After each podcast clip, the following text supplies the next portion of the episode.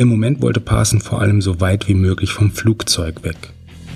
Wie stehen unsere Chancen? fragte Gold. Ich würde nicht auf uns wetten.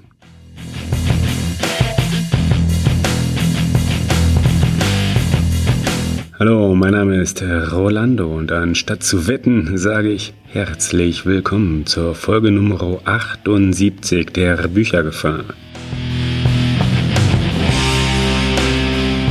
Dem Podcast, der sich nicht nur den gefährlichen, sondern vor allem auch den spannenden Themen rund um Bücher widmet.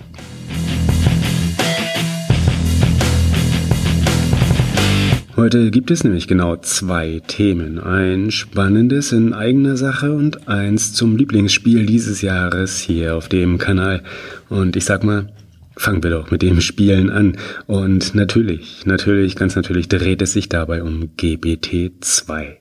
Ja, kleine Erinnerung für all jene unter uns, die zwischendurch kurz ausgestiegen sind. Dabei handelt es sich um einen Machine Learning Algorithmus, also einen solchen zum maschinellen Lernen und der Texte erzeugen kann, künstlich erzeugen kann als Automatismus erstellen kann. Er wurde und wird entwickelt von OpenAI, einem Konsortium bestehend aus mehreren Technikenthusiasten, die durchaus ein wenig Verantwortungsgefühl haben oder zumindest zeigen und obendrein noch ein gutes Marketinggeschick an den Tag legen. Um immer hübsch, also nicht zuletzt auch, um immer hübsch im Gespräch zu bleiben, äh, veröffentlichen sie ihr Tool, ihr GPT-2 genanntes Tool in mehreren einzelnen Schritten. Die erste Version ist Anfang des Jahres released worden und war sehr reduziert, da ja, doch die ersten Ergebnisse eben dieses Textgenerators gezeigt haben, dass der potenzielle Missbrauch erstaunlich gut möglich ist und seitdem, seit Anfang des Jahres, sind mehrere stets verbesserte Fassungen iterativ her rausgekommen. Jetzt gerade frisch im November und ähm, ich sage das, nachdem wir jetzt hier mittlerweile schon Dezember 2019 haben, also im November ist der sogenannte 1.5b äh, Release erschienen. Und es ist wohl auch der, der letzte Release, also vorerst zumindest. Es ist nämlich das große, das vollständige Modell, das sie jetzt released haben, nachdem wir genug Erfahrungen mit den Teilmodellen entsprechend sammeln konnten im zugehörigen Blogbeitrag und den Link dazu, ja, den Link dazu teile ich natürlich in den Show Notes zu dieser Folge zu finden unter büchergefahr.de Schrägstrich 78.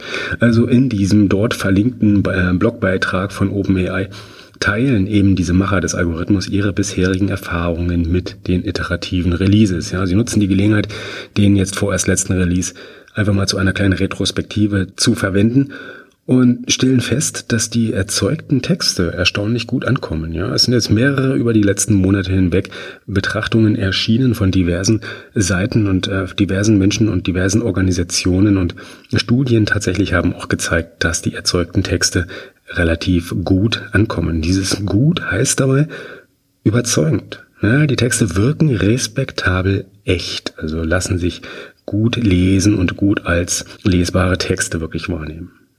Ein weiteres Finding, wie so schön heißen, ein weiterer Punkt, eine weitere Erkenntnis ist da, dass die ursprüngliche Annahme, dass die Qualität, die hohe Qualität des Textgenerators wirklich missbraucht werden kann, durchaus weiterhin besteht. Nicht nur die Annahme, sondern dass der Missbrauch tatsächlich möglich ist, wie das bei allen gut arbeitenden Automatismen eigentlich ja auch nur logisch in der Konsequenz ist.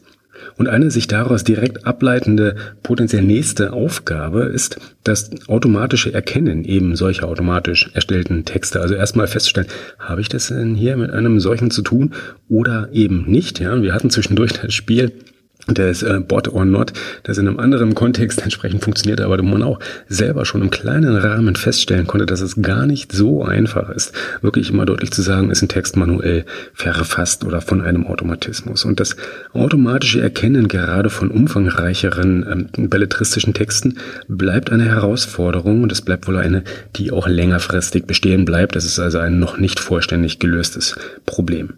Ja, auch dieses Erkennen ist natürlich ganz klar ebenso wie das Verfassen der Texte eine Aufgabe des maschinellen Lernens.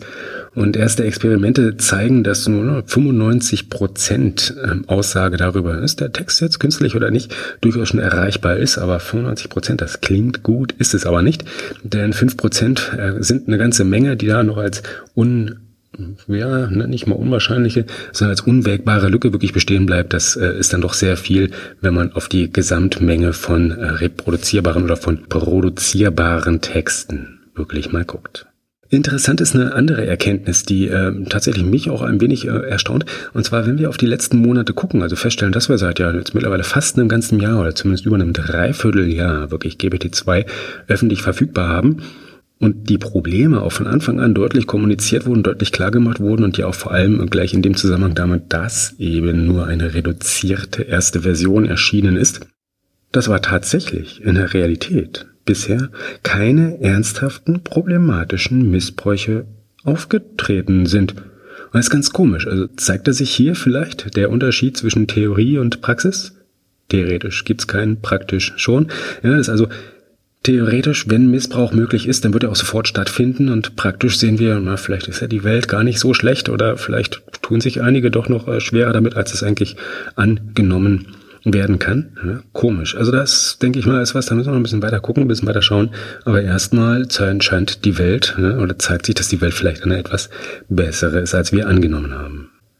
Aber last but not least ist eine Erkenntnis, die die Macher hinter OpenAI gewonnen haben, dass eine ganz große offene Aufgabe natürlich auch noch bestehen bleibt, und zwar die subjektive Verzerrung von so Sprachmodellen, also Sprachgeneratoren, äh, wirklich bestehen bleibt, nämlich die die sich auch unter anderem eben aus Trainingsdaten, aber auch algorithmischen Feinheiten ergibt. Das heißt also, wenn wir eine bestimmte Sorte von wie auch immer spezifisch ausgerichteten Texten als Trainingsdaten reingeben in, in so einen Automaten, dann werden auch die resultierenden Texte entsprechend diese Eigenschaften aufweisen. Und das ist nicht nur genderneutrale Sprache, die ja momentan sehr hoch gehalten wird, ähm, die da zum Problem werden kann, sondern es sind auch inhaltliche besondere Vorzüge oder besondere Eigenschaften, die sich dann dann immer wiederholt zeigen. Und wir gucken gleich noch auf ein Beispiel, bei dem das auch mit offensichtlich wird. Ja, eine große Aufgabe, hier entsprechend gegenzusteuern und zu sagen, okay, können wir automatisch erkennen, dass da so ein gewisser Bias, so eine gewisse ja, subjektive Verzerrung wirklich besteht und wie man der entsprechend entgegnen, entgegnen kann oder begegnen kann. Was wir aber auch sehen, über die letzten Monate. Es sind immer mehr Anwendungsfälle, meistens eher spielerische, oft aber auch schon richtig ernsthaft werdende Anwendungsfälle von GPT-2. Also wir haben in der Vergangenheit hier schon einige äh, erwähnt gehabt und dann auch entsprechend in den diversen Shownotes verlinkt, auf die ich auch gerne nochmal verweisen möchte. Ja, und zu finden sind alle Shownotes übrigens zu den letzten Folgen unter büchergefahr.de-podcast.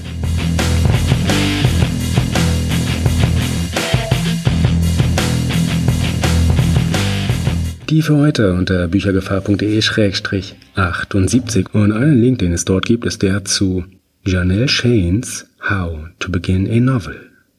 Das ist ein ganz, das ist ein ganz wundervolles Beispiel von einer Autorin, die gern verrückte Spiele mit diversen Möglichkeiten des maschinellen Lernens spielt oder durchexerziert und sie macht das hier in diesem Fall natürlich auch, unter anderem mit GPT-2 und in dem konkreten Fall, um wieder Textanfänge zu generieren. Das ist ein Muster, das sich wiederholt, das wir auch schon mehrfach gesehen haben. Das ist ein sehr beliebter Sport. Einfach mal den Automat Textanfänge, mögliche Textanfänge generieren zu lassen und zu gucken, wie die dann entsprechend aussehen. Und es sind und sie zeigt die Beispiele ganz wundervoll in ihrem Text. Es sind ganz, ganz charmante, ganz faszinierende Variationen dabei. Mein persönlicher Favorit, und das Ganze ist natürlich auf Englisch gemacht, muss man zugeben, ja, mein persönlicher Favorit ist, Zitat, The moon stood on its own two feet. Zitat Ende. Auf die Idee muss man selbst erstmal kommen. Ja, wirklich schön. Mindestens ebenso fasziniert ist, dass auch ganz wundervolle Beispiele des Scheiterns aber mit dabei sind. Ja, so Wörter werden zum Beispiel von GPT-2 zusammenverwendet, weil sie ganz ähnlich klingen, auch wenn das letztendlich grober Unfug ist. Ein anderes Beispiel, ich zitiere wieder. I was playing with my dog, Mark the brown Labrador, and I had forgotten that I was also playing with the dead man. Zitat Ende. Tja, viel Playing, wenig Sinn. Aber wir sehen auch, ja, wenn wir ein bisschen weiter gucken, wir sehen auch, was so mögliche, übliche Sackgassen sind. Wiederholungen zum Beispiel. Einmal gemacht, hören sie wohl nicht wieder auf. Da verfährt sich der Automat dann gern. Ein Beispiel, ich zitiere wieder. At the end of the world, where the tides burst upon the drowned, there exists the land of dragons, of dragons, which is the land of the dragons. Zitat Ende. Und es hat durchaus lyrischen Charme, wenn die ganzen Drachen dort um sich selbst kreisen. Ja, Janelle Shane reicht das aber noch nicht. Ja. Sie dreht an den Parametern des Algorithmus der Temperatur zum Beispiel. Ja. Und das ist so dieser Grad, wie schnell und leichtfertig der Algorithmus, hier GPT-2, den erstbesten internen Vorschlag wirklich verwendet oder sagt, es dreht noch eine Schleife und versucht noch ein bisschen weiter zu gucken. Und ist der zu tief, zack, ja, haben wir die Wiederholung, wie gerade mitbekommen. Dreht man ihn aber zu hoch, dann wird es leicht, ja, künstlich im wahrsten Sinne des Wortes, dann wird es surreal. Ja, auch dazu ruhig nochmal ein Beispiel. Ich zitiere wieder. The praying mules on the top of the hills sounded the final klaxon, lifting their spiked front hooves as they crept the last few feet of desert landscape past the crests of the enormous swath of prehistoric sand. Zitat Ende. Und ich muss ganz ehrlich zugeben, also, nun, ich bin mit meinem Verständnis erstmal raus. Aber insgesamt muss ich trotzdem sagen, es ist ganz, ganz faszinierend, ganz wunderschön anzusehen. Insgesamt macht Janelle Shane nämlich sehr, sehr interessante Experimente. Ihre Arbeiten scheinen übrigens auch sonst sehr interessant und lesenswert zu sein. Äh, wie gesagt, auf der Seite, die verlinkt ist in den Shownotes zu dieser Folge, die zu finden sind übrigens unter büchergefahr.de-78. Also auf dieser Homepage kann man sich ruhig mal ein wenig herumtreiben. Sehr, sehr interessant. Und sie hat unter anderem auch ein Buch draußen. Das heißt so schön, You look like a thing and I love you. Sie nennt es selbst an AI Weirdness Book.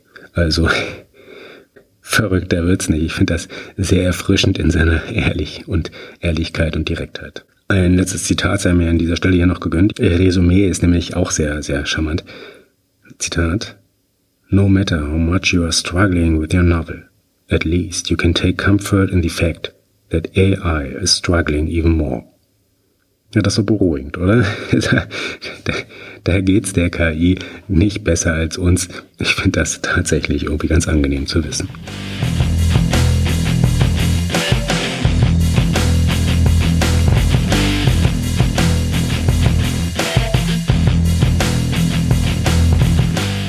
Mein Dank an dieser Stelle geht übrigens ganz explizit an Marcel Meller für den Tipp zu diesem Link. Das war es wirklich wert. Ja, vielen Dank. Ich glaube, ich wäre sonst nicht drüber gestolpert. Also ganz, ganz wunderbar.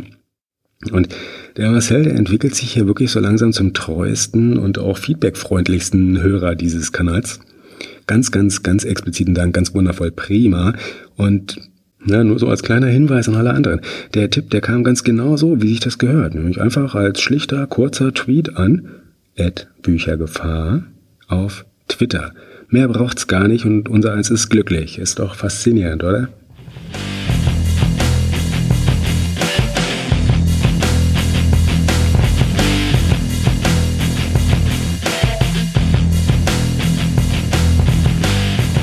Ebenfalls glücklich macht übrigens was ganz anderes, nämlich das erste Hörbuch des Hauses.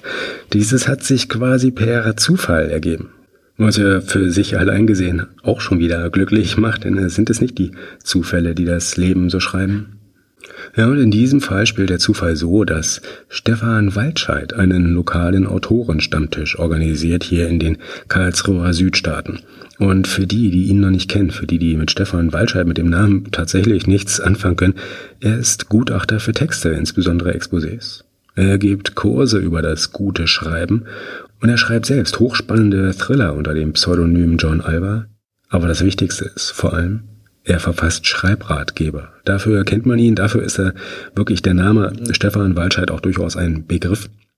Und diese Schreibratgeber, und das finde ich ist das Besondere, das ist das Schöne, das ist das Attraktive an ihnen, sie richten sich endlich mal nicht nur an pure Anfänger. Sie geben sehr, sehr praktische Tipps und auch Beispiele, wie Texte wirklich gut oder schlicht besser werden können. So adressieren sie zum Beispiel Plot und Struktur, die Erzählstimme, gucken auf Erzählperspektiven und auf Spannung und Suspense.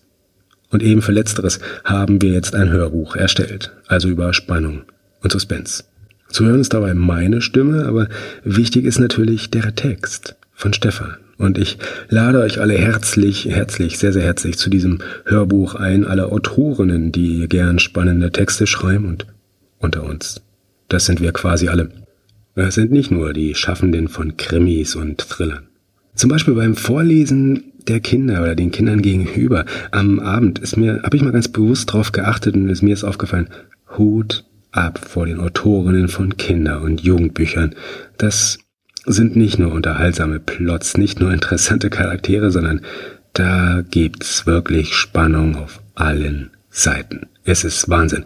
Die Vorleseware hier im Haus hat oft mehr Page-Turning-Potenzial als meine eigene Lektüre, was ja irgendwie auch schon wieder traurig ist, aber das muss nicht so sein, ja. Es gibt Mittel dagegen. Und, und der Ratgeber zu Spannung und Suspense von Stefan Waldscheid ist ein kleiner Baustein, die Welt hier ein Stückchen besser zu machen. Und ich meine das durchaus ernst, ja, denn es, es geht. Es ist ein Stück Handwerk, das zu üben sich wirklich lohnt und das Texte wirklich äh, schlicht und ergreifend einfach wertvoller und besser macht.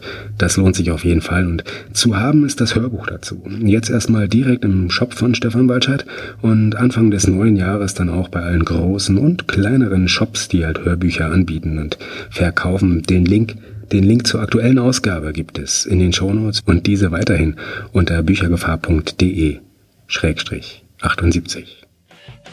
Und damit wünsche ich für heute auch schon viel Spaß beim Erkennen von künstlich geschriebenen Texten. Viel Spaß beim Schreiben spannender Texte. Viel Spaß beim Hören des ersten hier im Haus produzierten Hörbuchs eines Schreibratgebers. Und schon mal viel Spaß bei den saisonalen Feierlichkeiten, sowohl rund um alle Arten des Tannenbaums als auch beim Jahreswechsel. Hier auf dem Kanal hören wir uns 2020 wieder. Ich freue mich schon darauf. Und bis dahin sage ich, Adiós.